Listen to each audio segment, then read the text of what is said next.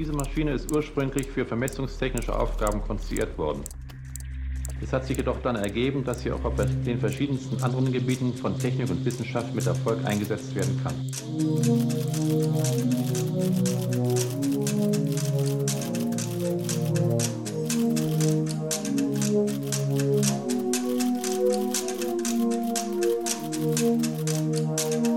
Hi, are we on now? Hi, Xyril. Hallo Timeless. So, ich muss gestehen, ich bin jetzt noch ein bisschen äh, so auf dem Sprung. Ich bin, naja, eigentlich stimmt's nicht. Wir sitzen hier schon 20 Minuten und ich habe rumkonfiguriert, aber Ja, äh, ich bin wirklich äh, au aus der Werkstatt reingeflogen. ich, ich habe das Gefühl, dir fehlt da eine ganz bestimmte Sache, über die wir heute reden wollen.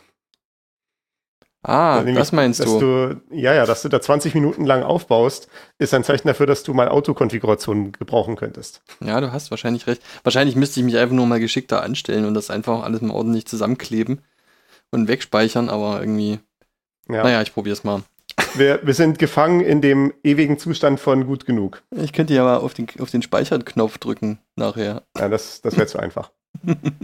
Äh, Genau, wir, wir haben heute als Thema Autokonfiguration und wir werden hier nicht unter die Schlosser und äh, äh, Schrauber gehen, denn wir reden natürlich nicht von Auto im Sinne des Vehikels, sondern Auto im Sinne von Automatisierung. Äh, das ist tatsächlich diesmal, zitieren wir mal nicht die Wikipedia, sondern die Wikipedia hat hilfreicherweise ein Zitat aus der, einem DIN-Standard geliefert.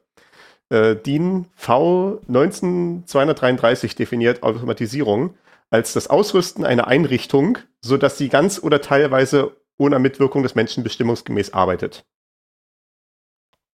Und das hat jetzt erstmal noch nichts grundsätzlich mit Computern zu tun. Wenn man in diesen Artikel guckt bei Wikipedia zur Automatisierung, findet man so Bilder von äh, Windmühlen, die sich äh, mit einem zweiten Windrad, was dann oben angebracht ist, automatisch in die Richtung des Windes drehen, Mhm. um Ja. da die äh, maximale Leistung abzufangen. Das ist ja äh, zum Beispiel eine Form von Automatisierung oder äh, es gab ja auch so diese ganz alten Maschinen, teilweise schon im alten Rom, so wo man irgendwie in einem Tempel eine Münze einwerfen konnte und dann hat das dann einen Mechanismus ausgelöst, der einem dann da Wasser gespendet hat, irgendwie so, so quasi das, das gereinigte Wasser oder sowas. Äh, war das in Rom oder war das im antiken Griechenland? Äh, eins von beiden. Bin mir nicht sicher, In aber das ist wohl tatsächlich der älteste Automat, der bekannt ist, ja. Ja, so sowas in der Art ist ja, äh, ja, genau, ein Automat, also halt quasi ein Produkt äh, der Automatisierung, eine Maschine, die halt äh, der Automatisierung dienlich ist. Und äh, was mir natürlich in dieser Definition hier sofort einfällt, äh, bevor wir jetzt richtig in das Thema einsteigen, ist mir sofort an dieser Definition aufgefallen, das Wort bestimmungsgemäß. Also nochmal äh, zum Rekapitulieren, das Ausrüsten einer Einrichtung, sodass sie ganz oder teilweise ohne Mitwirkung des Menschen bestimmungsgemäß arbeitet. Und äh, äh, Bestimmungsgemäß ist natürlich eine totale politische Diskussion, der wir da jetzt quasi schon drin stecken, wenn wir so ein technisches System haben. Und äh, das, das arbeitet bestimmungsgemäß. Arbeitet das überhaupt für mich oder für, äh, für, für, für wen ei- arbeitet es eigentlich? Ne? Cui bono. Wir hatten ja, äh, wir sind ja beide vom, zumindest anhänglich äh, dem Chaos Computer Club. Äh, ich meine, wir sind jetzt keine offiziellen Sprecher oder sowas. Ich bin äh, normales Vereinsmitglied. Ich weiß nicht, wie es bei dir aussieht, aber äh, wir sind auf jeden Fall in diesem Umfeld unterwegs und der Chaos Computer Club als solches veranstaltet, wenn nicht gerade Pandemie ist, einmal im Jahr einen Kongress in Hamburg äh, oder in Leipzig jetzt neulich, aber jetzt bald wieder in Hamburg im äh, diesem Jahr. Und der gibt es um ein Motto. Ich glaube, ich weiß nicht, ob es schon am Anfang damit angefangen hat, seit 1984 oder so finden diese Kongresse jetzt schon statt. Äh, aber zumindest so seit den äh, 90er Jahren sind da auch Mottos jedes Mal dokumentiert. Und äh, zum 33C3, das dürfte gewesen sein 2016, gab es das Motto Works for Me.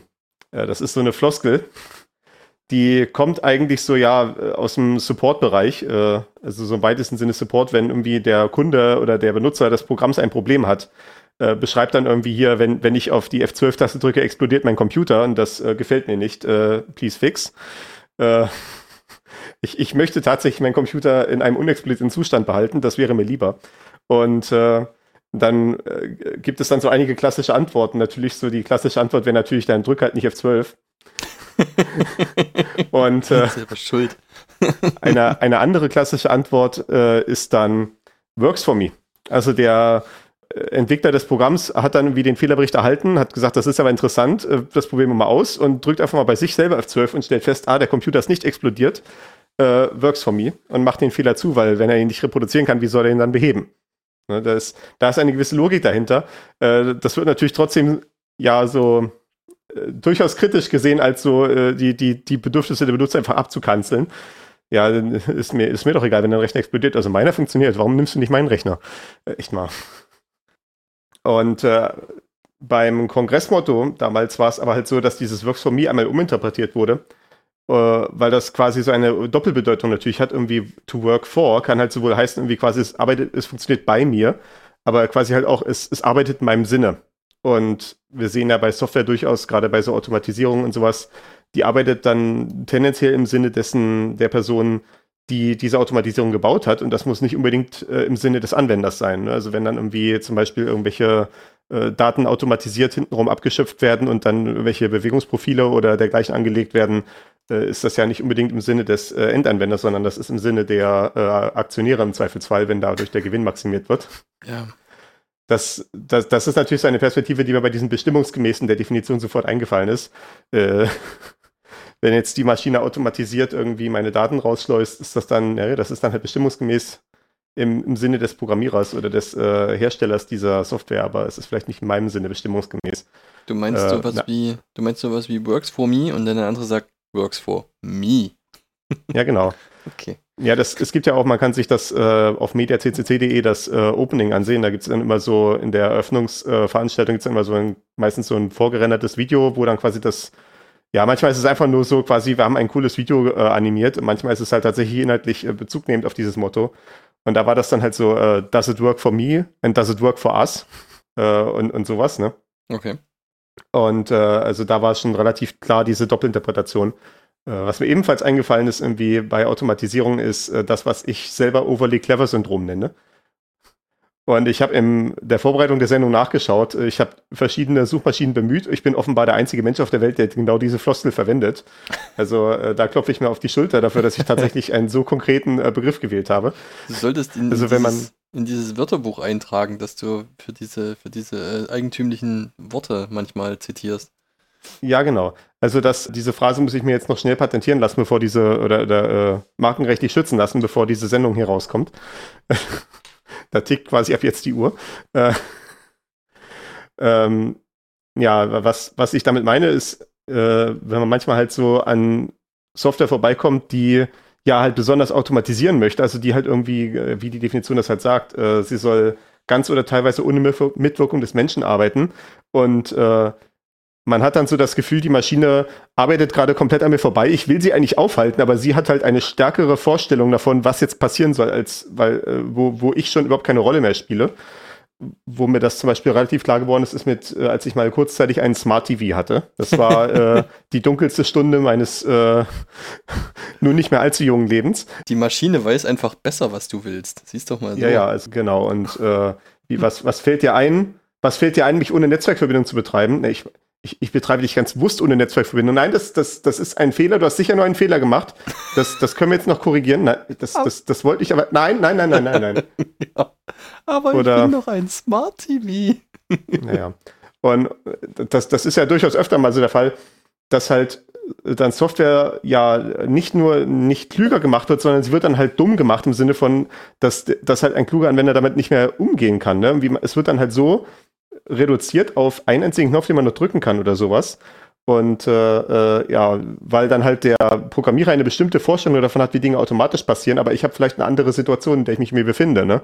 Vielleicht irgendwie denkt der, denkt der Programmierer irgendwie eine äh, bestimmte Software, die äh, eine bestimmte Software, die jetzt irgendwie was mit Spracheingabe zu tun hat, die ist jetzt vielleicht für behinderte Leute gedacht und denkt vielleicht nicht daran, dass es auch andere Anwendungsfälle gibt, wie zum Beispiel irgendwie jemand, der Spracheingabe nutzen möchte, wäre einfach jemand, der gerade zum Beispiel ein Kind auf dem Arm hat und deswegen nicht mit beiden Händen das Telefon halten kann oder solche Sachen. Mhm. Und wenn dann der Programmierer halt viel zu scharf fokussiert ist auf irgendwie diesen einen Anwendungsfall, dann wird halt eventuell der andere legitime Anwendungsfall vergessen. Äh, das ist auch so eine Sache, die mir da bei Automatisierung eingefallen ist. Also Automatisierung, weiß nicht, äh, es ist zwar die, es ist zwar der Beruf, in dem ich arbeite und ich habe auch im Vorgespräch, bevor wir jetzt angefangen haben, lamentiert, dass wir auf Arbeit noch nicht genug Automatisierung haben. Aber äh, ja, andererseits sehe ich viele Aspekte davon kritisch. Und wir wollen aber hier kein depressives Programm machen, deswegen feiern wir heute Automatisierung, die funktioniert. Und zwar konkret Autokonfiguration, wie bereits im Folgentitel angesagt. Okay, ich bin dafür. Ich habe mich hier, ja, weil das doch ein Begriff ist, der tatsächlich keine Wikipedia-Seite hat, zumindest soweit ich das sehen konnte, habe ich mir mal in einer kleinen Definition versucht, nämlich die, die automatisierte Führung eines neu entstehenden Systems in einen arbeitsfähigen Zustand. Also wir haben irgendwie unsere Einzelteile rumliegen und äh, dann möchten wir gerne, dass es automatisch irgendwie äh, alles sich richtig in die richtige Position bringt und sich richtig aufstellt, dass es danach losgehen kann. In was auch immer dann losgehen heißt. Also dass dann der Endanwender in den Zustand versetzt wird, dass er tatsächlich was Produktives mit dem System machen kann, ohne dass er da noch stundenlang rumfriemeln muss mit irgendwelchen, ja, äh, äh, unnützen, unnützen Einrichtungskram. Es gibt ja in der, das können wir jetzt auch mal kurz äh, noch äh, anekdotisieren, wenn wir eh schon in den Anekdoten drin sind, es gibt ja in der im IT-Jargon einen wunderschönen Begriff, nämlich Jack-Shaving. Ich weiß nicht, ob dir das was sagt. Ich habe das schon mal gehört, ja. Also Jack-Shaving, äh, Jack wie das äh, Nutztier. Und äh, man kennt ja so Yaks, äh, kennt man vielleicht so halt so aus der mongolischen Steppe oder sowas. Das sind Tiere, die verfügen über relativ viel äh, natürliche Behaarung. Vor allem sehr hochflorige Behaarung, ja. Ja, genau. Und das quasi das, das Motiv, wo dieses Yak-Shaving herkommt, also das Rasieren des Yaks, ist quasi halt, wenn man an das Fleisch von dem Yak ran will, dann, äh, gut, man kann das wahrscheinlich mit dem Speer relativ einfach irgendwie töten, das Tier, aber wenn man tatsächlich an das Fleisch rankommen will, dann muss man erstmal dieses Yak abrasieren, also das ganze Haar wie erstmal loswerden. Und äh, das ist nicht die Sache, die man eigentlich machen will, aber es dauert halt einfach ewig. Und äh, das ist halt die metaphorische Beschreibung davon natürlich. Äh, denn in der IT werden nicht tatsächliche Yaks geschoren. Äh, das ist hier, geht hier ein bisschen humaner zu, zumindest meistens. Aber äh, die Idee ist quasi, ich will eine bestimmte Sache machen, in dem Fall halt irgendwie an das Jagdfleisch rankommen. Und dafür muss ich erstmal stundenlang irgendwas anderes machen. Ne? Also irgendwie, wie halt zum Beispiel, wir wollen hier irgendwie unsere Folge aufnehmen und dafür musst du da in deinem Audio-Setup erstmal rumklicken. Oder irgendwie, ich möchte gerne ein Programm schreiben und ich bin aber irgendwie erstmal stundenlang damit beschäftigt, nur irgendwie meinen, überhaupt erstmal die Programmiereingebung zu installieren und einzurichten und äh, richtig zu konfigurieren und all solche Sachen. Und äh, das soll natürlich mit Autokonfiguration vermieden werden. Das ist, äh, worum es hier gehen soll. Die erste Sache hier auf der Liste ist ein bisschen Rückbezug zu unserer Folge 20, wo es um Bootstrap ging, also um den Bootvorgang eines äh, PCs oder Computers im Allgemeinen. Ja. Nämlich, dass ja während so einem Bootvorgang eine Hardwareerkennung durchgeführt wird. Das ist ja, naja, ich will nicht sagen eine neue Entwicklung. Es ist jetzt auch schon seit 40 Jahren ungefähr Usus, mehr oder minder. Aber ganz am Anfang war es ja so, dass Betriebssysteme für bestimmte Computermodellreihen oder für, für einzelne Computer sogar geschrieben wurden. Und dementsprechend war natürlich schon dem Programmierer klar, exakt welche Hardware dort irgendwie vorliegen würde. Also ja, vielleicht äh, natürlich werden Bauteile mal ersetzt, aber halt quasi man weiß halt ganz genau, was für eine Art von CPU da drin ist und wie viel Speicher das Ding hat und so weiter und so fort. Und wie man diesen Speicher ansprechen kann. Äh, dementsprechend konnte das Betriebssystem nach dem Start sofort loslegen, weil alles schon klar war. Heutzutage hat man natürlich Betriebssysteme, die sich für ganze Kategorien von Computern eignen, die ja auch teilweise vom Anwender selbst zusammengebaut werden können. Also ich hatte erst gerade letzte Woche hier ein Hardware-Upgrade durchgeführt und habe hier in meinen äh, Desktop-PC, der jetzt auch schon ein bisschen älter ist, eine, neuen, eine neue CPU eingesetzt, damit es nicht mehr so ruckelt, wenn ich Livestreaming mache. Du Spiele spielst, die dir von mir empfohlen wurden. Ja, genau. äh, das das äh, äh, tut jetzt hier nicht zur Sache, aber ja, ich habe ein Hardware-Upgrade gemacht. Und es war mir dann schon, es, es war mir nochmal so kurz aufgefallen, als ich dann halt die ganzen Komponenten ausgetauscht habe, aber alles, habe die, die, das ganze Gehäuse wieder zugemacht, äh, alles wieder angeschlossen und den Startknopf gedrückt und das bestehende Betriebssystem startet einfach so mit einem neuen Prozessor auf einem neuen Mainboard, äh, mit neuem Arbeitsspeicher, äh, was ich halt äh, passend dazu neu kaufen musste, weil das auch alles schon der neue Generation von äh, Sachen sind, die aufeinander abgestimmt sein müssen. Hm. Und äh, all das wird einfach so erkannt. Ohne dass ich da jetzt noch irgendwas machen muss. Ich muss halt nur mein Passwort eingeben und dann bin ich wieder auf meinem Desktop und sehe halt, ich habe jetzt irgendwie hier 12 CPU-Kerne anstatt 4. Und ich habe irgendwie doppelt so viel RAM drin.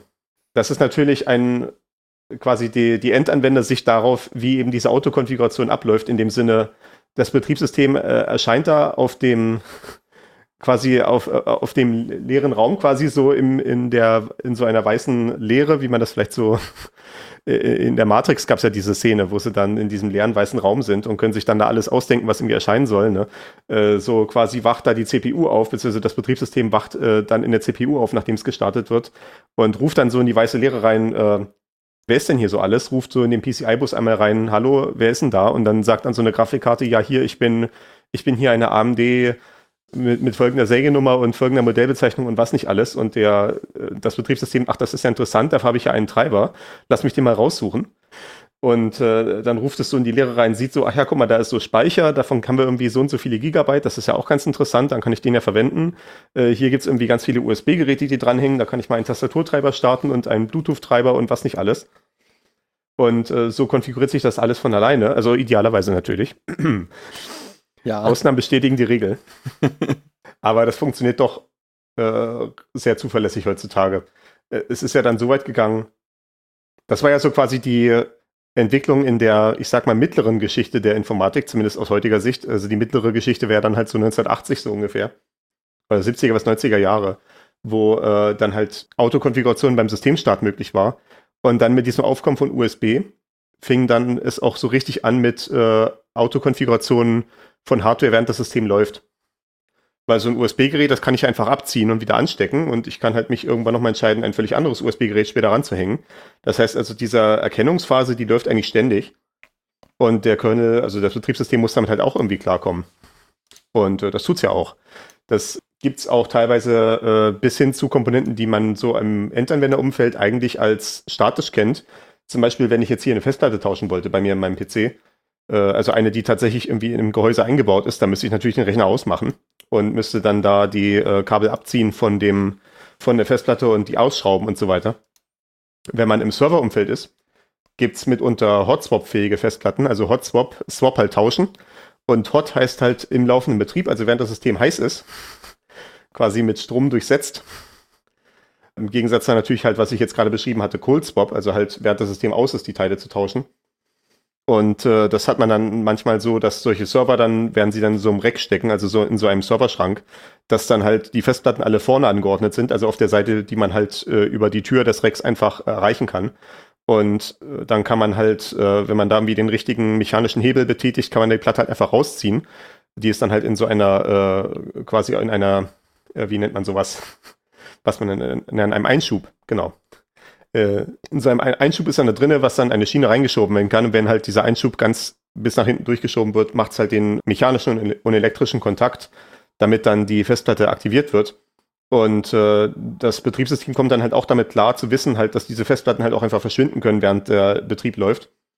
Und es können neue Festplatten auftauchen und kann dann halt diese Festplatten den entsprechenden Programmen, die auf dem Server laufen, all, dann halt passend anbieten so dass dann im Zweifelsfall der Server weiterlaufen kann, wenn nur mal eine von diesen 12 oder 24 Platten ausgefallen ist, kann die halt einfach so getauscht werden. Das finde ich ja immer noch einigermaßen beeindruckt, dass wir mittlerweile so weit sind, aber okay, ja. Ja, gut, das ist so gesehen eigentlich auch schon alte Technologie. Es ist, äh, so ein Hotspot zum Laufen zu kriegen, ist sogar eher interessant dessen, weil das dann auch so einen kompletten Prozess drumherum erfordert. Da ist es dann zum Beispiel auch so, an diesen Hotspot-Einschüben ist dann immer so ein äh, Blinklicht dran, so ein LED. Und den kann man dann meistens äh, steuern per Software, also auch von aus der Ferne heraus. Äh, ich glaube, wir hatten das irgendwann schon mal beschrieben, dass man bei solchen Betriebssystemen noch so ein äh, noch so einen extra Zugriff hat, noch so eine Software, die unter dem Betriebssystem läuft, äh, damit man den Server kontrollieren kann von außen, damit man auch, damit man nicht ins Rechenzentrum gehen muss, um auf Neustarten zu drücken. Wir haben da schon mal drüber auf den, gesprochen. Auf den Reset-Knopf, ne? Mhm. Und äh, in, auf dieser Ebene gibt's auch dann meistens die Möglichkeit, einmal zum Beispiel zu sehen, halt irgendwie, äh, wenn die Festplatte diese Fehler hat, dann kann man das dann auf der Stelle auslesen und dann kann man zum Beispiel auch sagen, äh, die LED von dem Gerät äh, schalten wir jetzt an, dass dann da so ein rotes Lämpchen angeht, an der kaputten Festplatte. Also das kann halt jemand machen, der da von, ex von extern halt äh, Zugriff drauf hat, äh, auf diese äh, Verwaltungsschnittstelle. Und dann kann man dementsprechend dann den Techniker, der dann ins Data Center geschickt wird, in das Rechenzentrum, kann man dann instruieren, äh, du gehst jetzt irgendwie in die äh, 17. Reihe zum siebten Rack. Dort der zehnte Server von oben, der hat ein rotes Lämpchen, dort bitte die Festplatte tauschen. Und dann äh, kann das halt gemacht werden, auch ohne dass man da wie eine ständige Kommunikationsleitung halten muss mit dem Typen und ohne dass der irgendwie den Server ausschalten und wieder äh, und ausbauen und wieder anschalten muss und so weiter. Ja. Das ist das Thema Hardware. Wir haben hier relativ viele Autokonfigurationssachen äh, zum Kontext Netzwerke. Ja, so ziemlich alles, was wir halt äh, als Rest haben. Wir gehen uns jetzt so langsam durch die Layer durch. Äh, also natürlich hier wieder der äh, Rückbezug auf Folge 5, das Netzwerkschichtenmodell. Und so vage arbeiten wir uns die Schichten jetzt äh, von unten nach oben durch. Also von äh, Schicht 1 bzw. 2 bis dann hoch zur 7. Hauptsächlich geht es hier auf der untersten Ebene um Ethernet. Und Ethernet ist ja sowieso eine meiner Lieblingstechnologien. Ich weiß nicht, ob wir das irgendwann schon mal angesprochen haben in dieser Runde oder ob es nur in einem unserer Vorgespräche war, aber Ethernet, äh, also das, was man so als äh, normaler Endanwender kennt, als kabelgebundenes Netzwerk. So diese RJ45-Stecker, die so ähnlich aussehen wie die Telefonbuchsenstecker, die vielleicht noch die Älteren unter uns kennen oder diejenigen, die schon mal so einen DSL-Splitter äh, angeschlossen haben, sicherlich kennen werden. Äh, da gibt es solche rechteckigen Stecker, die dann sechs Metallkontakte auf einer Seite haben. Und die kann man an die Buchse stecken. Und das gibt es dann nochmal mit acht Kontakten. Das ist äh, dann dieses RJ45, was zum Beispiel für Ethernet verwendet wird, also halt für kabelgebundenes Internet. Das viel wichtigere Merkmal von diesen Steckern ist, dass sie eine kleine Plastiknase da dran haben, die immer abbricht. Ja, ja eine Rastnase. genau. Damit, die, damit der Stecker einrastet, weil ansonsten äh, rutscht er mal von alleine aus. Was auch noch äh, äh, äh, mir aufgefallen ist bei diesen Steckern, ist, äh, eine Ethernet-Buchse hat innen drin die gleiche Breite wie eine USB-Buchse. Das heißt, wenn man einen USB-Stecker in dieses Ethernet reinsteckt, das fühlt sich erstmal an, als ob man, also man hat so diesen kleinen Widerstand, den man beim Reinstecken normalerweise hat, man denkt, es ist kontaktiert. Da wundert man sich, warum das Gerät nicht erscheint im Betriebssystem und dann irgendwann stellt man fest, dass äh, äh das doch deutlich loser sitzt, als man es eigentlich gewollt hatte. Vor allem, das kann ja ich eigentlich auch gar nicht sein, weil es ist effektiv ja unmöglich, ein USB-Gerät beim ersten Versuch richtig rum einzustecken. Zumindest bis USB-C aufkam. Hatten wir das nicht auch? Achso, ja, genau. Äh, das, das hatten wir gleich hier noch in den Notizen drin. Ja, aber das ist, das ist ja auch so ein Fall von Autokonfiguration, dass diese USB-Stecker, wir können es jetzt gleich machen, äh, dass die USB-Stecker, die man ja jetzt die ersten 20 Jahre quasi gekannt hat, äh, das USB-A-Format, also was auf der PC-Seite reingeht, äh, diese sind ja rechteckig, also so länglich rechteckig und notorischerweise gehen sie nur in eine Orientierung rein.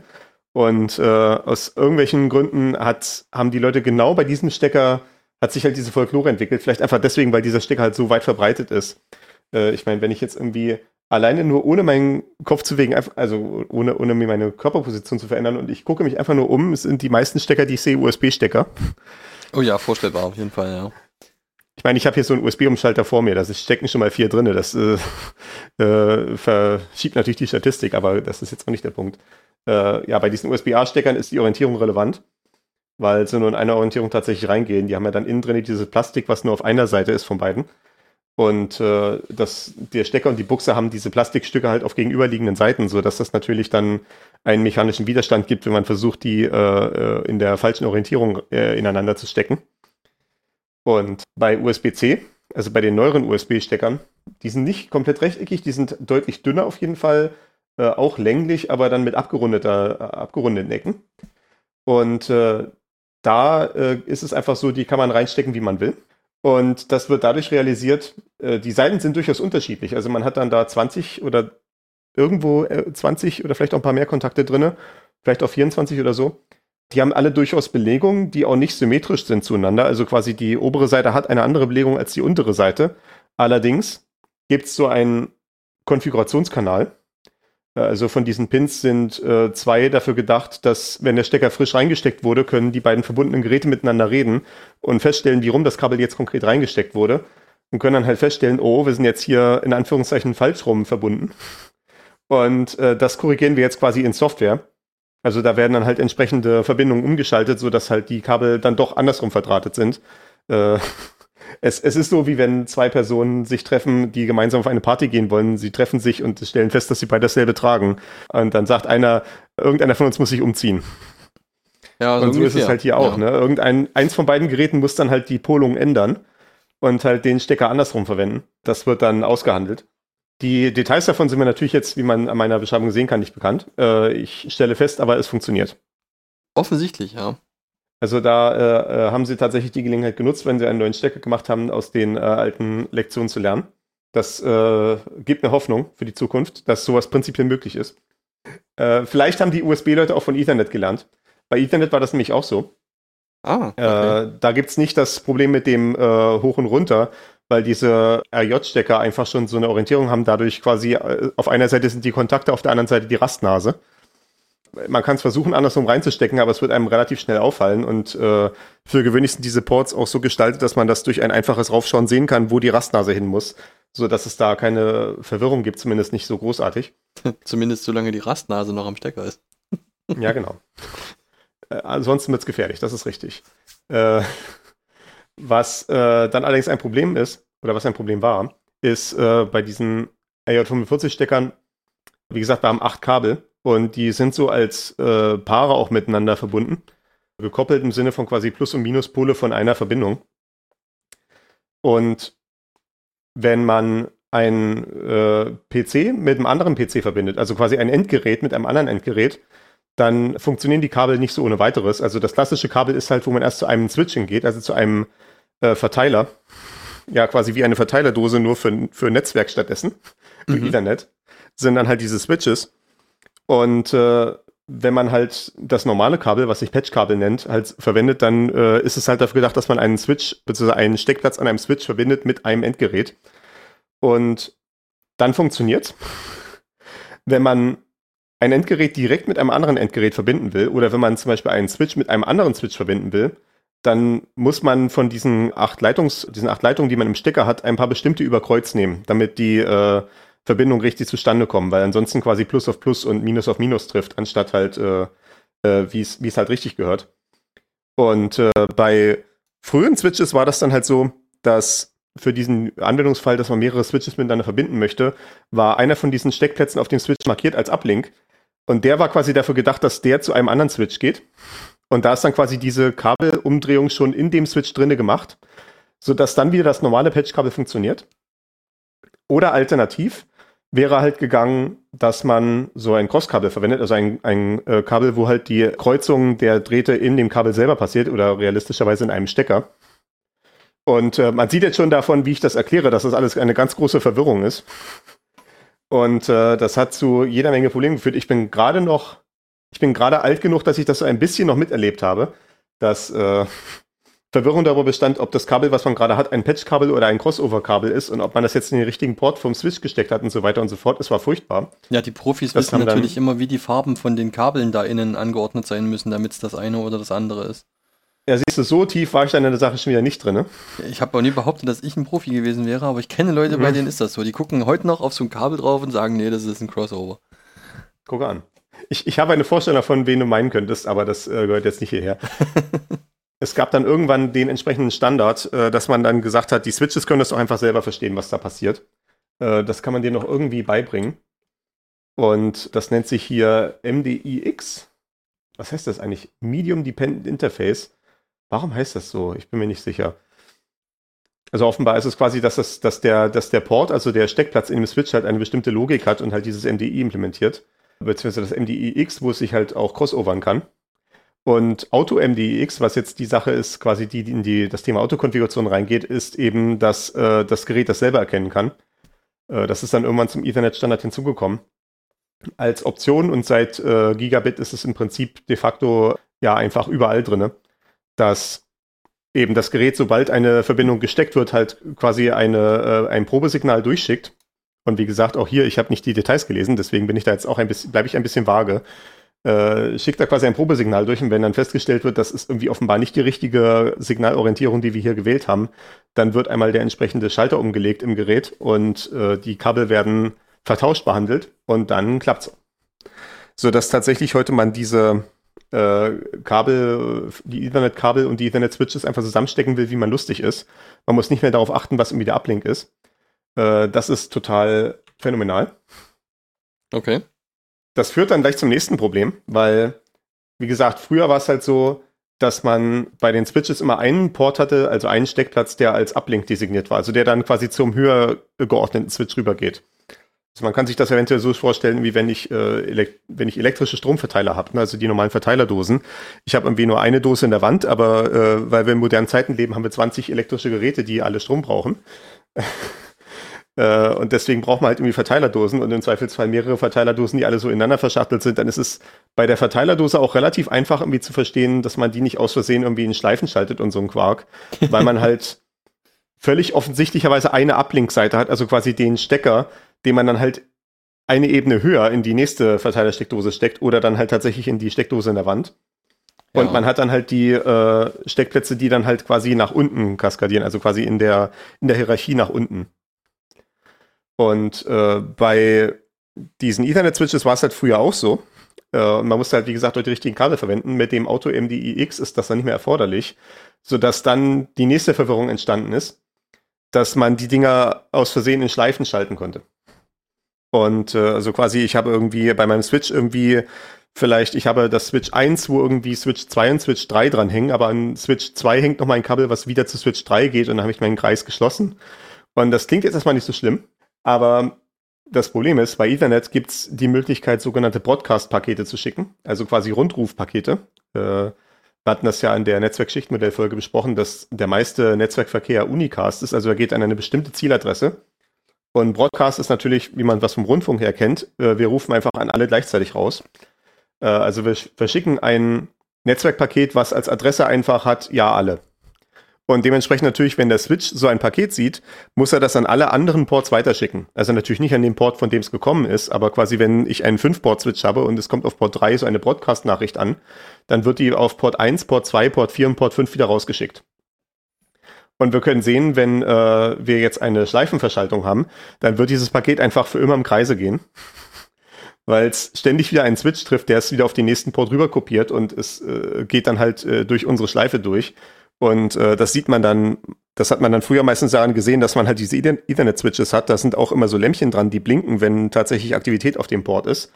Und äh, man konnte das dann so sehen, dass man die Dinger zusammenschaltet. Und einfach in dem Moment, wo man irgendwie die letzte Verbindung macht, fangen plötzlich alle Bild Lämpchen an wie Bild zu blinken und dann irgendwann geht's aus, weil das Gerät einfach überlastet ist und sich abschaltet. Ja, das ruft ständig nach sich selbst, ne? Oder so. Ja, genau, ne?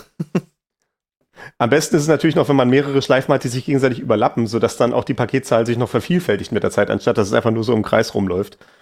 Äh, das ist dann noch viel lustiger, weil dann irgendwann sind halt auch die äh, Zwischenspeicher von in den Switches voll. Und dann äh, bleibt dann im Zweifelsfall nur noch die Sicherheitsabschaltung. Oder also, es, ja, oder Paketlost halt einfach. Das Ding ist ja, also um das nur mal kurz zu erklären, ne? Das, was so ein Switch ja kann, ne, das ist ja so ein, so ein hochgradig hardwareisierte Aufgabe, nämlich der kann halt einfach Ethernet-Pakete schaufeln und das mit einer unglaublichen Geschwindigkeit, ne? Ja.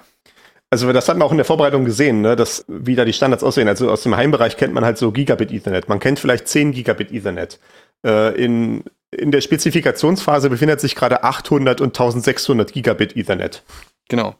Also wo, wo 1,6 Terabit pro Sekunde durchgeschaufelt werden. Also äh, was, was ist Terra? Terra ist äh, 10 hoch 12. Also ja, hm. 1,6 Millionen Millionen Bit pro Sekunde werden da geschaufelt. Und äh, das das mit so einem normalen äh, General Purpose, also mit so einem normalen Allzweck-CPU machen zu wollen, ist komplett aussichtslos. Äh, das muss man in spezialisierter Hardware machen, also wo man die entsprechenden äh, Algorithmen, die man normalerweise runterprogrammieren würde in einem Betriebssystem, dann tatsächlich in Hardware verdrahtet hat, damit die äh, Elektronen da schnell genug durchpurzeln können, um diese 1600 Gigabit oder was überhaupt noch bedienen zu können. Oder halt auch schon 40 Gigabit oder sowas.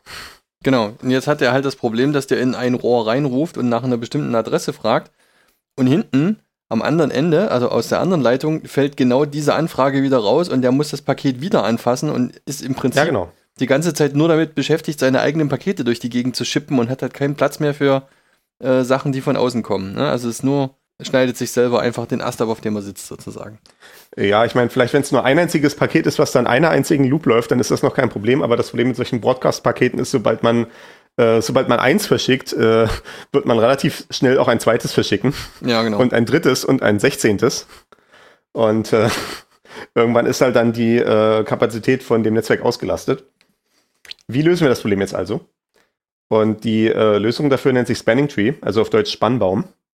Und die Idee ist quasi, man kann sich das halt vorstellen grafisch, dass ich ein Diagramm aufmale davon, wie meine Switches und wie meine Endgeräte aussehen wie die alle verkabelt sind. Und da kann ich dann halt im Zweifelsfall halt auch so eine Schleife drin haben.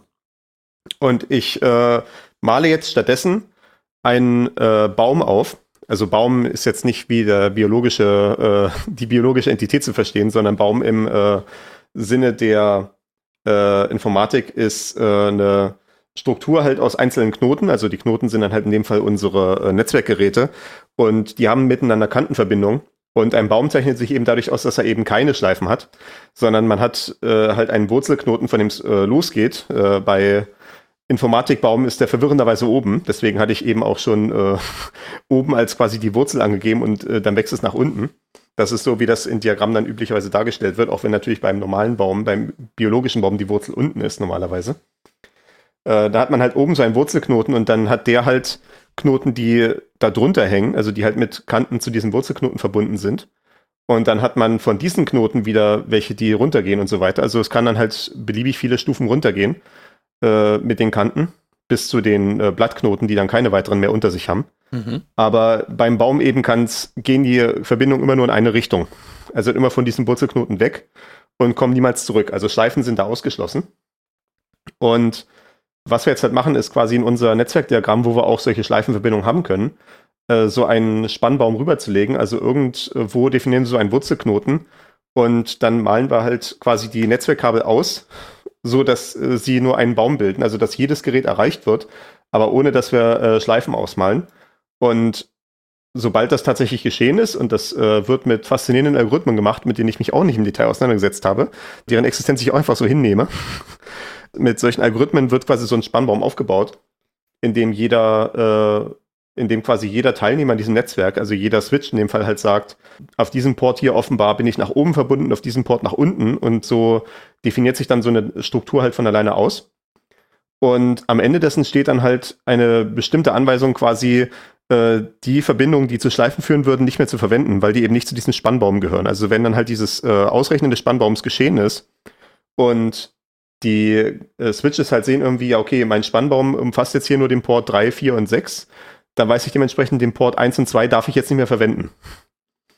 Ich muss irgendwo anders mhm. durchgehen. Das ja. äh, muss man dann im Zweifelsfall anders rausbekommen, da kommen wir gleich noch zu. Aber diese Verbindung dort, die darf ich nicht verwenden, weil ansonsten kann es halt zu Schleifen führen. Und das passiert auch völlig automatisch, auch wenn neue Switches dazugesteckt werden, auch im laufenden Betrieb, wird halt festgestellt, hier ist ein neuer Port, wir müssen neu ausklamüsern, wie das in den Spannbaum reinpasst. Äh, dann aktualisiert sich das Ganze von alleine.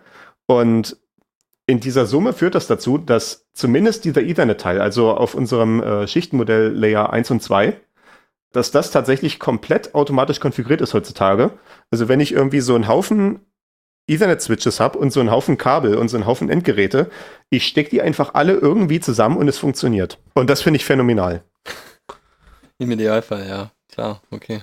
Vor allem, wenn, wenn ich mich so, wenn ich so sehe, was Leute für Schmerzen haben mit Wi-Fi. Also als ich, nee, ich werde, ich werde jetzt nicht Namen nennen, aber ich, was ich teilweise gesehen habe, wie Leute irgendwie sich Wi-Fi hingestellt haben in ihre, dann gerade so in größeren Häusern, wo dann ein einziger Access Point nicht mehr ausreicht und was die sich für einen Fuß abgekaut haben, um dann irgendwie so verschiedene Wi-Fi-Router und Access Points und Extender und sowas zu etwas äh, zusammenzuschustern, was irgendwie wie ein Gesamtnetzwerk aussieht.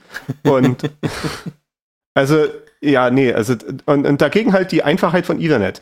Ich kann nicht verstehen, und da, da werde ich jetzt Namen nennen, mein Bruder, äh, mein, mein äh, mittlerer Bruder, hatte die weise Voraussicht, als er sein Haus gebaut hat, er hat auch relativ viel Eigenleistung gebracht und unter anderem hat er auch die Stromkabel selber verlegt und hat einfach in diesem Schritt, als quasi die Wände noch alle offen und unverputzt waren, hat er mit den Stromkabeln zusammen einfach in jeden verdammten Raum Ethernet gelegt.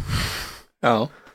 Und äh, hat dann halt, hat dann halt im Hauswirtschaftsraum ein Patchfeld, wo die alle rauskommen und dann halt alle in einen großen Switch reinlaufen, sodass das alles ein großes Netzwerk ist. Und der hat einfach niemals Probleme mit dem Netzwerk, weil er kann einfach überall Kabel-Internet haben. Äh, beziehungsweise Kabelnetzwerk. Äh, es ist ja ein lokales Netzwerk, nicht Internet im großen weiten Sinne. Aber ja. Und, und das, das macht einfach so vieles einfacher. Und dass das einfach nicht standardmäßig bei allen Neubauten gemacht wird, ist mal unverständlich. Ja, was, äh, was soll ich anyway. sagen? Das ist vermutlich auch der LaTeX-Bruder, nehme ich an. Ich meine, äh, äh, nee, tatsächlich nicht. okay. Das, das war der andere Bruder. ähm, ich meine, was kann natürlich ein Grund deswegen sein, dass die Leute halt heutzutage auf Wi-Fi standardisieren wollen, weil Wi-Fi halt das ist, was alle können. Also halt äh, natürlich ein Telefon über LAN anzubinden wird schwierig. Äh, das kann eventuell mit so einem äh, OTG-Adapter funktionieren, aber das fällt dann auseinander, wenn ich mal kurz aufs Klo will und weiter irgendwie mein YouTube-Video schauen will dabei. dann wird das eventuell problematisch. Müsste ich mit einem 10 Meter Ethernet-Kabel äh, durch die Gegend laufen. Das äh, will ja auch keiner. Aber äh, ich meine, wenn ich überall schon ein Kabelnetzwerk habe, dann wäre es auch einfach, dann darauf irgendwie ein konsistentes äh, Wi-Fi aufzubauen. Aber gut, das führt jetzt hier zu weit. Ja, das ist ja, das ist ja vollkommen richtig. Ne? Ich meine, der Access Point, den ich, den ich dann für das Wi-Fi haben will, der muss ja auch irgendwo sein, sein Netzwerk hernehmen und wenn der das übers Kabel beziehen kann, ist es natürlich auch besser, ja, klar. Das, das ist ja tatsächlich, wie mein Wi-Fi-Setup hier zurzeit aussieht. Ich habe dann geguckt, als, als das Thema aufkam, dass ich mal einen neuen Access Point gebrauchen könnte, äh, weil der alte aus diversen Gründen furchtbar war, habe ich dann halt geschaut, ich habe halt mein Ethernet, wo alle Geräte dranhängen, also bis hin zur Nintendo Switch. Die hängt auch mit so einem Ethernet-Adapter da drin direkt. Und äh, ich wollte natürlich dieses eine Netzwerk am liebsten auch für Wi-Fi nutzen und habe dementsprechend geguckt und habe hier einen äh, Wi-Fi Access Point gefunden aus dem Enterprise-Bereich. Also quasi so das günstigste Gerät, was man als Enterprise kriegen kann. Äh, weil ich habe einfach geguckt nach, ich möchte einen Access Point haben, der Gigabit Ethernet hat, damit ich halt auch schnelles WLAN bekomme am Ende mhm. und nicht nur 100 Megabit Uplink. Und außerdem wollte ich Power over Ethernet haben. Also Power over Ethernet ist, ist so eine Sache, die ist im Endanwenderumfeld nicht so sehr bekannt. Äh, über diese achtpodigen äh, RJ45-Kabel kann man auch bis zu 48 Volt Spannung durchschicken und mhm. auch, äh, ich weiß nicht, 2 Ampere oder mehr als das. Aber auf jeden Fall halt genug, um so einen Access Point zu betreiben. Das funktioniert dann hier zumindest in meinem kleinen Setup so. Also es gibt ganze Switches, die können Power over Ethernet. Die können dann quasi in jedes äh, angeschlossene Ethernet-Kabel auch Strom einspeisen. Äh, machen sie natürlich nur, wenn das äh, Gerät auf der anderen Seite das auch haben will, weil ansonsten wird natürlich der, das Endgerät gebrutzelt. Da gibt es einen äh, Autoconfig-Prozess dazu. Ja, genau. Ja. Ja, genau. Das ist dann halt, so also wie, wie es vom USB-C ja auch der Fall ist, ne, mit dem Power Delivery, dass dann wie das Endgerät sagen kann, übrigens, ich hätte gerne äh, so viel Power hier und dann kann halt der äh, das Netzteil oder Docking Station oder was auch immer sagen, ja, okay, ich kann das liefern oder halt nicht. Äh, sowas passiert dann da halt auch. Und äh, wenn man das halt nicht hat, im Switch selber hat, dann gibt es solche PoE-Injektoren, also halt ein Injizierer, ne, ein Einspritzer. Mhm. Äh, also quasi, wo das Ethernet halt durchgeht, also wo auf beiden Seiten Ethernet-Buchsen sind, sodass man quasi das Kabel äh, durch, das Signal durchleiten kann. Und dann kommt halt von der Seite der Strom rein. Und auf der quasi einen Seite von dem Injektor kommt das dann halt das Ethernet mit Strom raus, was auf der anderen Seite ohne Strom reingekommen ist. Und äh, dementsprechend heißt es halt irgendwie der Access Point hier oben, der bei mir an der Decke hängt, äh, da geht einfach nur ein einziges Kabel rein. Äh, wunderschön aufgeräumt, nämlich halt dieses eine Ethernet-Kabel. Und äh, diese Access Point macht auch nichts weiter als eine Layer 2 Übersetzung. Also es ist formal dasselbe lokale Netzwerk, äh, dementsprechend halt äh, auch äh, DHCP und sowas ist einfach das, was im LAN ist. Das werden wir gleich noch besprechen, was das ist. Das ist aber einfach alles, ja, gehört, gehört zum selben Layer 2 Netzwerk. Es ist einfach nur auf der einen Seite purzelt Ethernet rein und auf der anderen Seite purzelt WLAN raus. Oder halt andersrum, je nach Datenrichtung. Mhm, ja. Das heißt natürlich auch, das Ding hat halt auch phänomenal wenig Konfiguration, weil alles, was ich da eingestellt habe, war die äh, Asset und das Passwort und das war's. Mhm, okay. Alles andere ist klar. Äh, aber gut. Also Ethernet äh, will man unbedingt haben. 10 von 10, gerne wieder. Wir haben jetzt natürlich gesagt, Ethernet ist Layer 2, also Layer 1 und 2 von unserem Netzwerkschichtenmodell. Da fehlt noch ein bisschen was, wenn man dann zur tatsächlichen Endanwendung kommen will. Insbesondere hat man ja normalerweise, wenn man im Internet sprechen will, solche IP-Adressen. Also die Adressen von dem Internetprotokoll, äh, die dann halt im Zweifelsfall weltweit gültig sein können aber auf jeden Fall halt äh, nicht die Adressen sind, mit denen das Ethernet selber redet. Bei dem Ethernet selber gibt's auch Adressen, die nennen sich MAC-Adressen. Das hat nichts mit Apple zu tun, sondern heißt Media Access Control, also Medienzugriffskontrolle. Bin mir auch nicht so hundertprozentig sicher, warum sich das ausgedacht wurde als Name, aber das ist auf jeden Fall der Name. Und äh, Ethernet-Geräte, also Ethernet-Netzwerkkarten, genauso auch wie WLAN-Empfänger, haben solche MAC-Adressen. Und äh, die kann man auch ändern, aber es ist dann immer so, ab Herstellerseite ist eine eingebacken, die dann halt dem Hersteller gegeben wurde. Die sind zwölfstellig mit Hexadezimalzahlen, also nicht so viele wie IPv6-Adressen, aber mehr als IPv4. Und diese äh, MAC-Adressen sind dann halt die Adressierungen, die für die Ethernet-Frames verwendet werden oder halt auch für WLAN-Frames. Äh, also quasi für die, für die letzte Meile sozusagen äh, naja gut, nicht letzte Meile, äh, aber quasi immer für den, für den nächsten Schritt auf dem Weg bis zum nächsten Router, der dann zwei Netzwerke verschiedener, äh, zwei verschiedene Layer 2 Netzwerke miteinander verbindet. Äh, da wird dann halt innerhalb so eines Layer 2 Netzwerkes die, die MAC-Adresse verwendet. Und natürlich ist die Frage, wenn ich jetzt mir mein Paket losschicke, mein Paket geht an, äh, keine Ahnung, 162, 168, äh, 23, 42 äh, das ist dann eine IP-Adresse. Natürlich, wie kommen zu der MAC-Adresse, wo es dann hin muss? Also quasi, äh, ja, wie machen wir halt diese konkrete Zustellung bis zum nächsten Schritt? Und Dafür wird etwas verwendet, das nennt sich ARP, das Address Resolution Protokoll, also das Adressauflösungsprotokoll. Äh, das ist im Prinzip ganz einfach, weil im Prinzip einfach der PC sieht irgendwie, ich möchte jetzt eine, ein Paket verschicken an zum Beispiel die Adresse 192.168.01, was eine IP-Adresse ist. Was ist denn die passende MAC-Adresse dazu? Und dann guckt er nach, er weiß es noch nicht. Weil könnte sein, dass er schon mal mit dem geredet hat, dann wäre es halt klar, dann hat er das irgendwo schon mal sich zwischengespeichert. Wenn nicht, dann schickt er halt so eine Broadcast-Nachricht, wie wir sie eben besprochen hatten, also ein, so eine äh, Nachricht an alle. Also ruft einfach mal ganz laut in das Kabel rein, wer von euch ist denn hier 192, 168, 01? Und wer auch immer sich dann äh, berufen fühlt, diese IP-Adresse zu haben, der kann dann halt äh, auf seiner Seite zurückrufen. Äh, der muss auch nicht mal broadcasten, weil natürlich bei dieser ersten Nachricht dabei war, wer gefragt hat, im Sinne von welche MAC-Adresse. Dementsprechend kann er dann einfach einen Unicast, also eine zielgerichtete Nachricht zurückschicken. Übrigens hier, äh, ich bin das, der diese Adresse hat und meine MAC-Adresse ist äh, was auch immer. Eine, eine lange Hexadezimalzahl, die ich jetzt nicht au mir ausdenken werde. Und dann kann sich das der andere halt merken und kann dann dementsprechend die, äh, das IP-Paket dann einwickeln in einen Ethernet-Frame, der an diese MAC-Adresse geht und das dann losschicken. Und im Übrigen, die Tatsache, dass die Wi-Fi-Leute damals ebenfalls MAC-Adressen verwendet haben, ist eine super phänomenale Entscheidung. Hätten sie nicht machen müssen, weil natürlich MAC-Adressen erstmal sind spezifisch für Ethernet. Wenn man jetzt andere Netzwerktechnologien hat, also andere äh, physische äh, Verbindungstechnologien, äh, kann man andere Adressierungsschemata verwenden oder das halt völlig anders nochmal machen. Ne? Man, man müsste gar keine Adressierung machen, wenn man irgendwie sagt, es gibt irgendwie einen Punkt-zu-Punkt-Verbindungspfad zum Beispiel. Dann braucht man keine Adressierung, weil einfach alles an den jeweils anderen immer geht. Das ist jetzt natürlich eine Sache, die für Wi-Fi nicht zutrifft. Da kann man halt mehrere Stationen haben, die mit einem Access Point verbunden sind. Mhm. Aber grundsätzlich hätten sich die Wi-Fi-Leute was völlig anderes ausdenken können, was MAC-Adressen oder so angeht. Und die Tatsache, dass sie es nicht gemacht haben, trägt da dazu bei, dass ich jetzt hier so einen Access Point da oben hängen haben kann. Weil dieser Access Point halt einfach auf der anderen Seite dieselben Adressen verwenden kann wie auf der äh, Ethernet-Seite. Das macht die Sache natürlich deutlich einfacher. Der muss da keine großartige Übersetzung betreiben, sondern der schickt das einfach alles äh, eins zu eins durch. Also zumindest in dein kabelgebundenes Netz dann, logischerweise. Naja, auch sowas wie ARP. Also wenn jetzt mein ja, Desktop-PC mit meinem Telefon reden möchte, dann können die direkt miteinander äh, Ethernet-Frames bzw. WLAN-Frames austauschen, weil die, weil das einfach dieselbe Adressierungsschema ist. Äh, das hat auch eine MAC-Adresse, das Telefon, genauso wie die Netzwerkkarte von meinem PC. Ja. Okay. Und dann ruft halt der PC in das Netzwerk irgendwie rein, wer ist denn hier 1000, äh, was auch immer mein, mein Telefon halt ist. Ja. Und dieser Durchruf kommt halt genauso verbatim, genauso unverfälscht bei meinem Telefon an, nur halt über WLAN. Und der kann dann halt genauso antworten und die Antwort kommt auch genauso beim äh, PC an, weil die Adressierungsschemata halt gleich sind. Ja, okay, gut, aber das ist, ist ja am Ende wird es ja nicht, also initial schon über die MAC-Adresse aufgelöst, aber am Ende wird es ja an die IP-Adresse geschickt. Nee, nee, ist, äh, naja, äh, ja, also, hm, hm, hm. nee, nee, nee. Äh, das Netzwerkschichtenmodell sagt uns ja, dass alle Zustellungsebenen gleichzeitig ablaufen.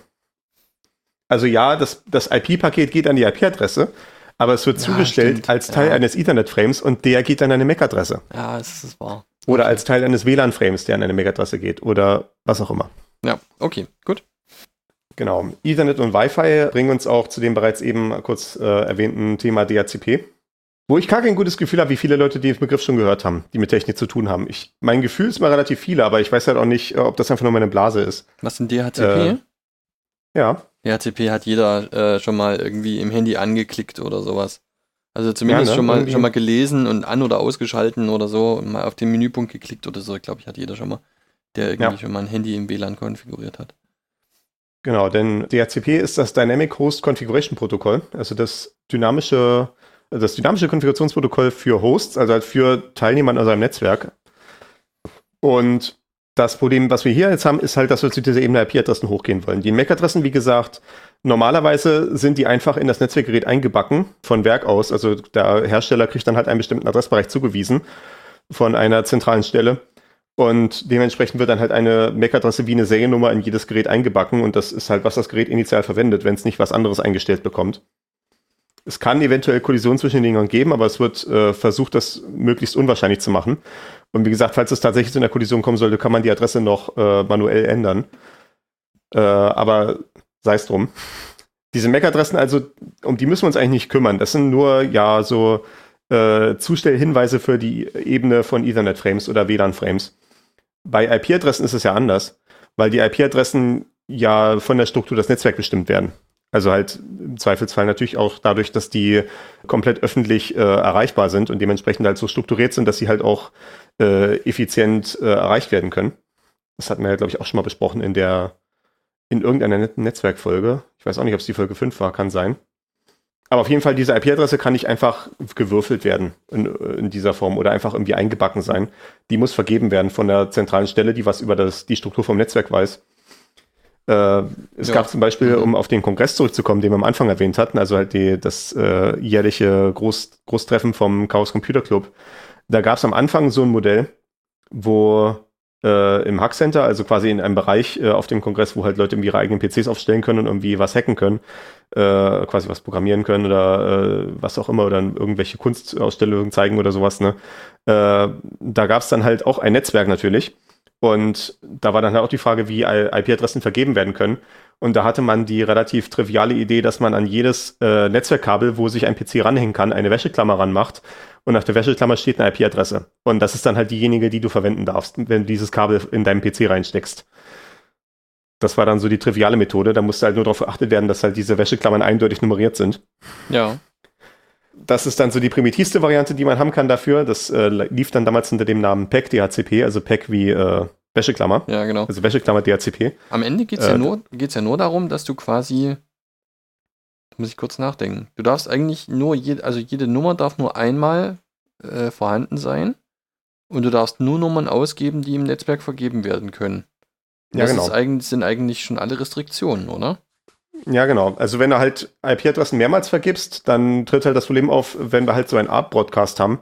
Also jemand fragt halt irgendwie, wer hat denn IP-Adresse 10001 und ja, genau. äh, drei Leute heben die Hand, das wäre natürlich problematisch. Will man vermeiden, weil es sonst zu Verwirrung kommt.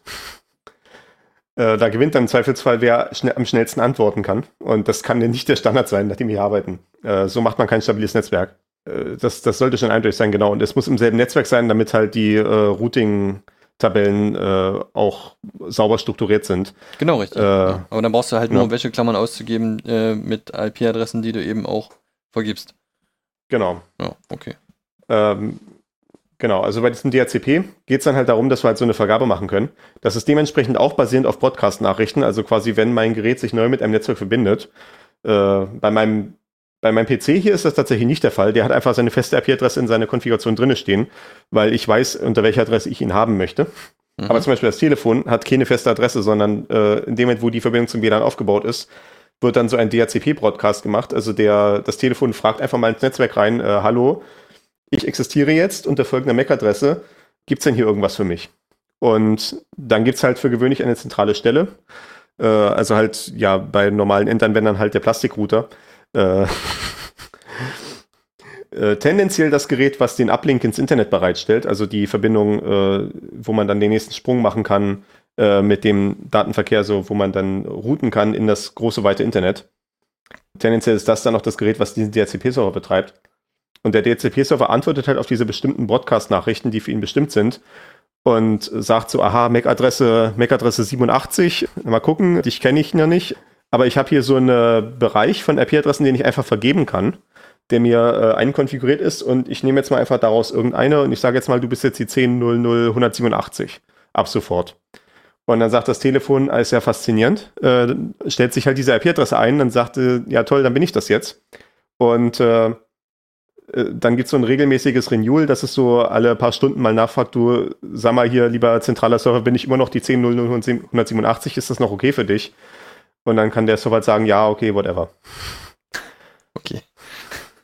Meistens wird sich dann auch gemerkt, äh, welche IP-Adressen und welche MAC-Adressen vergeben wurden, sodass dann zum Beispiel, wenn ein Gerät weggeht und ein neues Gerät erscheint, äh, dass dann nicht sofort dieselbe IP-Adresse wiedervergeben wird, das macht für gewöhnlich keine Probleme, weil wenn dann halt noch irgendjemand ein Paket an, den, an das alte Gerät schickt, dann landet es zwar beim anderen Gerät, aber es wird dann einfach verworfen, weil es zu nichts gehört. Mhm. Aber das ist ja unnötige Verwirrung, die man vermeiden kann. Deswegen wird da meistens dann noch so eine äh, Tabelle gehalten, welche IP-Adressen an welche MAC-Adressen vergeben wurden. Und zumindest halt so lange, bis halt die IP-Adressen wirklich äh, anders benötigt werden, weil sie ansonsten ausgehen, äh, wird dann tendenziell vermieden, die Dinger neu zu vergeben. Okay, ja. Im Zusammenhang DHCP, äh, im Übrigen bei DHCP ist es nicht nur IP-Adressen, äh, da kommt auch dann noch der Default Gateway mit. Denn das ist ja genau die Sache, äh, die wir jetzt immer wieder hatten, diese Unterscheidung zwischen Layer 2 und Layer 3. Auf Layer 2 ist man halt nur in dem physikalischen Netzwerk, in dem man sich gerade befindet, also halt in dem Wi-Fi oder in dem Ethernet, in dem man gerade ist. Wenn man das große weite Internet erreichen will, muss man durch Layer 3 Routing durch. Also da muss man halt eine IP-Adresse haben, die halt auch in anderen physikalischen Netzwerken gültig sein kann. Und dann halt äh, an bestimmten Routern, also halt an Geräten, die zwischen zwei physikalischen Netzwerken sitzen oder vielleicht auch sogar mehr, mehreren, äh, mehr als nur zwei physikalischen Netzwerken, muss halt äh, quasi eine Übersetzung stattfinden in das entsprechende andere physikalische Netzwerkformat. Also da werden halt die Layer 2 Pakete auf der einen Seite ausgepackt und das Layer 3 Paket geht weiter ins nächste Netzwerk, wird wieder anders eingepackt und fließt wieder weiter. Und äh, damit man halt weiß, wie man das große Internet erreichen kann, muss man halt wissen, welcher Router ist denn jetzt derjenige, der quasi meinen Zugang darstellt zum großen weiten Internet, also meine Default-Route, äh, wo ich allen Traffic hinstecken kann, für IP-Adressen, die einfach nicht in meinem lokalen Netzwerk zugehörig sind. Ne, ich will irgendwie, ich bin irgendwie in einem Netzwerk, wo es 10.00 irgendwas IP-Adressen gibt. Und ich habe jetzt hier so eine äh, Anfrage an Wikipedia und das DNS sagt mir, Wikipedia ist aber die 200, 150, was auch immer, ne? Dann kann ich das halt nicht im lokalen Netzwerk zustellen, weil das werde ich per ARP definitiv nicht auflösen können. Mhm. Äh, dann heißt es also, es muss an so ein Default-Gateway gehen. Und äh, das ist auch etwas, was über DHCP mitkommt, dass dann halt gesagt wird, Du bist übrigens die 10.00.187 und übrigens der Default Gateway ist die 10.001 äh, und übrigens der DNS-Server ist die 10.003. Weil ein DNS-Server ist ja mitunter auch im Netzwerk selber drin, aus den Gründen, die wir in der DNS-Folge besprochen haben, Folge 18. Mhm. Äh, das sind auch noch so Informationen, die über das DHCP mitkommen können. Es kann sogar noch mehr mitkommen, weil man sieht aus diesem Namen Dynamic Host Configuration Protokoll, dass es nicht nur um IP-Adressen geht und irgendwie Routing-Informationen, sondern es geht darum, den ganzen Host zu konfigurieren, also eine ganze Maschine. Und das kann so weit gehen, dass man dem Ding auch sagt, wo es sein Betriebssystem finden kann. Das ist auch wieder was, was Endanwender nicht so interessieren wird. Aber zum Beispiel im Umfeld von Unternehmen gibt es ja sowas, äh, das nennt sich Thin-Clients, also äh, ganz kleine Desktop-PCs, die gar keinen eigenen äh, lokalen Speicher haben im Sinne von Festplatten oder sowas, sondern wo das Betriebssystem aus dem Netzwerk geholt wird. Also in dem Moment, wo die starten, wissen die erstmal nichts von der Welt aber sie haben ein Netzwerkinterface, wo ein Ethernet-Kabel drin steckt. Oder, oder halt, wo Wi-Fi-Information hinterlegt ist, vielleicht sogar. Aber tendenziell Ethernet. Und äh, dementsprechend können sie halt, kann halt die, das BIOS oder die Firmware, kann halt schon beim Bootvorgang, bevor irgendwie überhaupt ein Betriebssystem geladen ist, kann schon in dieses Kabel reinrufen sagen, hallo, ich möchte jetzt mal DHCP machen. Übrigens, ich bräuchte auch irgendwie ein Betriebssystem irgendwo her.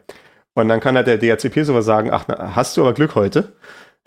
I've got the thing just for you. Äh, hier drüben ist, äh, ist das Betriebssystem, was wir hier verwenden in diesem Netzwerk. Und dann kann es quasi einen Link geben zu einem sogenannten TFTP-Server. Wir hatten ja jetzt neulich in der Folge 22 bei Das Web ist nicht das Internet schon mal FTP besprochen, das File-Transfer-Protokoll. Ja. Äh, TFTP ist ähnlich. Das nennt sich Trivial File Transfer Protocol. Also noch viel dümmer als das. Äh, ich glaube, es ist halt wirklich nur so auf dieser Ebene von, hallo, ich möchte die Datei haben, die so heißt okay, hier ist die Datei, die so heißt. Ja, cool. Und das ist irgendwie alles. Und das ist halt genau dieser Anwendungsfall, den wir hier brauchen, quasi, weil der, äh, die, die Firmware möchte irgendwie jetzt gerne ein Betriebssystem haben, geht halt zu diesem TFTP-Server und sagt, übrigens, da du, der DHCP-Server da drüben hat mir gesagt, du hast ein Image für mich unter folgendem, also ein Betriebssystemabbild, unter folgendem Dateinamen. Und dann kann der TFTP-Server sagen, ja, habe ich, hier, bitte sehr. Ich kann mich äh, bildlich erinnern, in unserer Cloud, die wir auf Arbeit bauen, dass wir ganz am Anfang auch mit DHCP und TFTP so Autokonfigurationen gemacht haben. Also, dass wir einen Server starten, dass sie dann automatisch äh, über so ein TFTP ihr Betriebssystem ausgeliefert bekommen und das dann halt automatisch installieren. Also, das hm, Betriebssystemabbild ja. selber startet dann quasi halt automatisch die Installation, wenn es halt gestartet wird. Und installiert sich dann halt und dann startet das Ding nochmal neu und hat dann halt das Betriebssystem auf der Platte. Okay. Und ich erinnere mich, dass wir sehr witzige Netzwerkständiges machen mussten, äh, damit der eine TFTP-Server, den wir hatten, in einem Rechenzentrum in allen anderen Rechenzentren verfügbar sein kann, weil der eigentlich nur im lokalen Netzwerk laufen kann. Uh, okay, ja, klingt spannend auf jeden Fall. Mhm. Aber das ist schon, das ist schon lange her. Das äh, ist auch schon x-mal umgemodelt worden, wieder, weil das ein tatsächlich wahnwitziges Setup war und äh, die Faustregel ist doch, dass man eigentlich keine wahnwitzigen Setups haben will. Okay. Ja, gut. Sowas ist natürlich cool für Provisionierung, ne? Und dann ist es halt auch wirklich so ein Auto-Setup am Ende. Also, schaltest halt irgendwie den Rechner an, der richtet sich quasi selbst ein und am Ende steht da halt irgendwie eine, eine Anmeldung oder halt ein neu installiertes Betriebssystem. Und so kann man natürlich auch super einfach ein Update injizieren in solche Maschinen, oder? Ja. Ein Betriebssystem-Update, ja, okay. Mhm. Also ich weiß auch, im Hackerspace hat man das, ich weiß nicht, ob es das immer noch gibt, aber es gab es auf jeden Fall mal, dass äh, wenn man dort im Netzwerk ein äh, Gerät hängen hatte, was noch kein Betriebssystem hat, aber das hatte halt so Netzwerkboot an, also halt genau diese Sache, die ich gerade beschrieben habe, ist halt, Mhm. wenn das halt im BIOS aktiviert ist, kriegt man dann so ein Auswahlmenü, wo verschiedene Linux-Distributionen zur Auswahl stehen, die man dann halt booten kann. Und das liegt einfach auf einem zentralen Server halt rum, sodass man da mit jedem beliebigen Gerät irgendwie ankommen kann, äh, solange es x86 ist und kann da ein Betriebssystem bekommen aus dem Netzwerk. Ah, ja. Äh, wie gesagt, in diesem Feld von äh, irgendwie Thin Clients im Büro, also halt so, so kleine Desktop-PCs, ist dann halt die Idee, die müssen gar keine Festplatte mehr haben, sondern die booten jedes Mal wieder das offiziell sanktionierte Betriebssystem-Image, was der Administrator bereitstellt. Und die entsprechenden Nutzerverzeichnisse liegen dann auf einer äh, Netzwerkfestplatte, beziehungsweise auf dem Server, sodass dann auch äh, zum Beispiel der Endanwender sich auf jedem beliebigen Gerät anmelden kann Ja. und kriegt dann halt per Netzwerk sein, äh, äh, seine Einstellung rübergebeamt, äh, weil halt auch absolut nichts auf dem lokalen Festplatte liegen kann, weil es einfach keine gibt. Okay, cool. Ist, glaube ich, auch so ein bisschen auf dem Rückzug mittlerweile, weil mittlerweile ja auch sowas wie Homeoffice eine Frage ist. Dann wird das wieder schwierig. Deswegen äh, ist es, glaube ich, heutzutage wieder verbreiteter, dass die Leute einfach alle Notebooks haben von der Firma und dementsprechend sich dadurch halt den Arbeitsplatz frei wählen können, dass sie halt irgendwie das Notebook an jeden Tisch anstecken können. Mhm. Wobei ich weiß nicht, vielleicht ist es auch wieder nur mein Bias, meine eigene Perspektive, weil ich halt in so einem IT-Unternehmen bin, wo sowas halt schon lange der Usus ist. Ich weiß jetzt noch nicht, wie sehr sich das in anderen Branchen durchgesetzt hat, wo die IT-Abteilung nicht hunderte Leute ist, sondern so eher so ein Typ. Aber gut. Eine andere Sache. Achso, nee, äh, hier ist noch eine Notiz zu TFTP. Äh, Eine Sache, die ein bisschen ähnlich ist, aber ganz anders, ist, äh, wenn man einen neueren Apple Mac hat, Ja. also neu, auch nicht mehr so mega neu. Ich, ich weiß jetzt nicht, wie lange das schon der Fall ist, aber auf jeden Fall schon seit mehreren Jahren ist es so, dass in der Firmware so das Ähnliches eingebacken ist. Wenn man äh, quasi so ein Apple Mac hat und man tauscht die Festplatte aus, dass die Festplatte wirklich leer ist, dann kann man da irgendwie beim Start die richtigen Tasten gedrückt halten und dann geht der Mac halt los. Äh, Also quasi man kann, hat dann die Möglichkeit, da irgendwie sich in ein Netzwerk zu verbinden wahrscheinlich, äh, wenn man kein Kabel angesteckt hat. Das geht im Zweifelsfall auch heutzutage gar nicht mehr bei den Geräten. Die haben ja gar keinen Ethernet-Port mehr. Dann kann man sich dann vielleicht noch halt irgendwie mit einem Wi-Fi verbinden, da irgendwie das Passwort dafür eingeben. Und dann geht halt das Gerät los, sobald es Internet hat, zu dem eingebackenen Apple-Server, der da irgendwo in der Config fest einkodiert ist, in der Firmware. Verifiziert dann die entsprechenden äh, Identität von dem Server anhand von äh, einem, einer Signatur oder sowas und lädt sich dann halt einfach das macOS von dort runter, also aus der bekannten Quelle mit der bekannten Signatur und kann sich quasi aus dem Nichts wieder von selbst installieren. Was äh, ich glaube, das ist so ein bisschen die Antwort darauf gewesen, als die Dinger dann kein CD-Laufwerk mehr hatten, dass man da irgendwie eine CD einlegen konnte mit dem Installationsimage, dass es dann halt irgendwie anders gelöst werden musste. Ja, ich denke, das Netzwerk wurde in dem Sinne schon irgendwie eine lange Zeit auch als gleichwertiges Medium betrachtet. Könnte ich mir schon vorstellen. Ich meine, für einen Endanwender ist das natürlich total convenient. Äh, Du Ja. hast halt irgendwie irgendwelche Umbauarbeiten gemacht und kriegst einfach wieder aus dem Nichts irgendwie dein macOS installiert, quasi aus dem, aus dem Anführungszeichen nichts. Kriegst dann aus dem Anführungszeichen nichts dein iCloud-Backup zurückgespielt und dann ist einfach alles so wie vorher wieder. Ja. Also natürlich halt, sof- sofern du dich halt komplett in diese Apple-Ökosystem einkaufst und halt auch alles in die Cloud legst und so weiter, ne? Und nie deine Passwörter vergisst. Äh, gut, das ist, das ist wieder ein anderes Thema.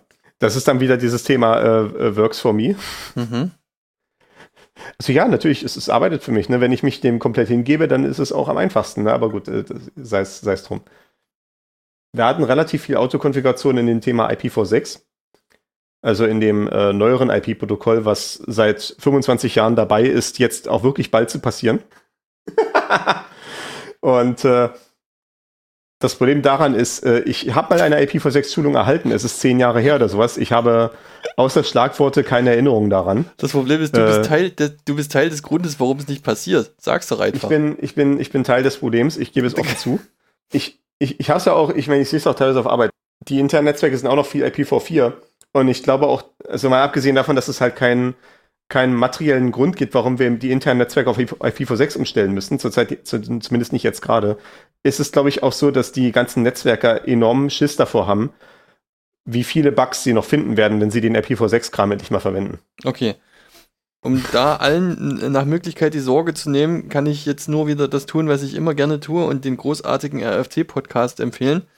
Sehr In dem. Fall die verlinkte Folge über IPv6. Und da äh, gibt sich Clemens Schrimpel die allergrößte Mühe zu sagen IPv6 Rules und einfach, was muss man machen? Und dann die Antwort ist an. Das heißt quasi, diese Folge muss ich mir jetzt auch anhören. Ja, definitiv. Okay. cool. Von Themen, von denen ich keine Ahnung habe, schwenken wir nochmal über in Themen, von denen ich etwas Ahnung habe, weil das, das ist, was ich auf Arbeit mache. Und zwar Cloud Computing. Das hatten wir ja besprochen in Folge 24 und äh, beziehungsweise auch 23 die Virtualisierung. Und im Cloud Computing Umfeld ist es ja so, dass man virtuelle Maschinen erzeugt. In der Cloud äh, passiert das auch, wie ich eben das beschrieben hatte mit dem DHCP und TFTP, aus solchen fertigen Abbildern, äh, die dann halt in dem Fall nicht über so DHCP kommen, sondern die kommen dann halt äh, von dem Cloud-Dienst selber. Wenn ich halt eine VM anlege, dann ist halt äh, bekannt, dass halt eine von den Platten, von den Festplatten, die ich da konfiguriere, von den virtuellen Festplatten natürlich, äh, ist dann halt mein Bootmedium, also das Medium, von dem ich mein Betriebssystem lese. Und dementsprechend wird dann da so ein Betriebssystemabbild quasi aus der verfügbaren Bibliothek von Abbildern wird ausgepackt und auf diese Platte gepackt. Und dann wird das halt gestartet. Und natürlich so ein fertiges Image, das ist ja noch relativ allgemein gehalten. Das weiß noch nichts darüber, wie welche IP-Adresse die tatsächliche VM haben wird, welche Platten ich dann noch extra hinzugefügt habe und so weiter, was ich mit dem machen will, ne? welche Dateisysteme ich darauf haben will, wie alles sortiert sein muss, welche Software gestartet werden sollen, all diese Sachen welcher Zeitzone ich mich befinde, den ganzen Quark. Das läuft dann auf der VM-Seite meistens mit einer Software, die sich Cloud Init nennt. Das kommt von den Ubuntu-Leuten, wenn ich mich richtig erinnere. Also von Canonical, die äh, halt dieses Thema halt mal hatten, äh, wie man so einen Ubuntu-Server äh, VM automatisch konfigurieren kann, so im Umfeld und haben dann dieses Cloud Init gemacht, was sich so ein bisschen zum Standard entwickelt hat. Auf Cloud-Seite ist dann äh, dafür halt ein, eine Informationsquelle notwendig, die halt diese ganzen Umgebungsfakten darstellt. Also quasi ja, wo die VM nachfragen kann, sag mal, welche IP-Adresse habe ich eigentlich? Okay, das wäre DHCP. Welche Netzwerkfestplatten habe ich? Das weiß DHCP schon nicht mehr. Äh, welche Zeitzone habe ich hier? Ne? In welchem Rechenzentrum laufe ich? Und all solche Sachen.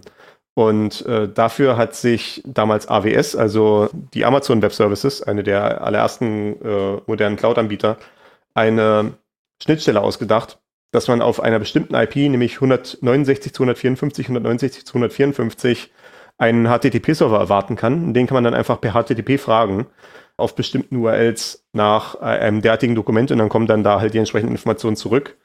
Das ist dann in ähnlicher Form von so ziemlich allen anderen Cloud-Services äh, adaptiert worden. Also ich habe jetzt zum Beispiel verlinkt die Dokumentation bei OpenStack, was äh, eine freie Software ist, womit man seine eigene Cloud bauen kann. Was mir ja, wie gesagt, deswegen bekannt ist, weil das halt auch von uns auf Arbeit verwendet wird. Und äh, ja, diese 169, 254 IPs, das sind welche, die für Autokonfigurationen explizit gedacht sind. Also quasi, wo halt nicht diese äh, Idee ist mit DHCP, gibt mir eine IP-Adresse von der zentralen Stelle, sondern es ist halt bekannt, dieser 196, 254 Block, der ist für Autokonfiguration gedacht. Da kann ich einfach mal selber eine IP-Adresse würfeln, die ich gerne haben möchte. Und dann rufe ich da mal ins Kabel rein, ob die schon jemand anders verwendet. Also quasi, ich mache einen API-Request darauf und wenn der negativ zurückkommt, wenn sich da keiner meldet, dann ist die wohl noch frei, dann kann ich die verwenden. Und somit kann sich dann halt die VM einfach so eine Autoconfig-Adresse geben in diesem richtigen Netzwerksegment und kann dann darüber diesen zentralen Dienst erreichen, wo diese Metadaten zur Verfügung stehen. Ja, okay. Die 169 254 wird zum Beispiel auch verwendet für so Autokonfigurationen von Druckern und so ein Kram. Also das hatte Apple mal definiert als äh, Bonjour-Protokoll. Das ja. ist dann irgendwann standardisiert worden als ZeroConf äh, was zum Beispiel Avahi unter Linux implementiert. Also wo man so solche Sachen so wie Drucker oder äh, Netzwerklautsprecher und so ein Kram finden kann, ohne dass die eine IP-Adresse konfiguriert haben müssen, weil halt quasi jeder kann sich so eine 190-254 Adresse geben. Die ist einfach nur im lokalen Netz gültig. Da gibt es keine Erwartungshaltung, dass die irgendwie durch Router durchgeschickt werden kann. Ja. Und dann kann ich halt auch die Erwartungshaltung haben, dass ich dann halt per Broadcaster danach fragen kann, hallo, ist hier irgendwie jemand ein Drucker? Wenn ja, gebt mir mal eure 169 254 Adresse. Äh, das ist dann halt, was dieses ZeroConf dann implementiert. Und so kann man dann halt den Drucker finden, ohne dass man dem Drucker erst noch erklären muss, wie, wie DHCP funktioniert oder so ein Kram. Oder selbst wenn man den dann irgendwie direkt mit dem Netzwerkkabel an den PC ansteckt, würde es wahrscheinlich trotzdem funktionieren. Ja, okay. Mhm. Das sind relativ viele Dinge, bei denen diese Autokonfiguration mehr oder minder tatsächlich funktioniert mehr davon. Also wenn ihr irgendwie in der Technik unterwegs seid, dann äh, äh, bitte mehr davon. Ansonsten, äh, äh, ich denke, wenn du nicht noch was anderes hast, dann bin ich heute durch. Nee, ich habe äh, nichts anderes. Es bleiben jetzt auch keine Fragen weiter offen bei mir oder so. Es war eigentlich soweit alles klar. Mhm. Sehr gut. Dann sage ich mal, die nächste Folge konfiguriert sich in drei Wochen automatisch in eurem Podcast-Player. Damit könnt ihr rechnen. Vielen Dank fürs Zuhören. Bis zum nächsten Mal. Ciao, ciao. Ciao.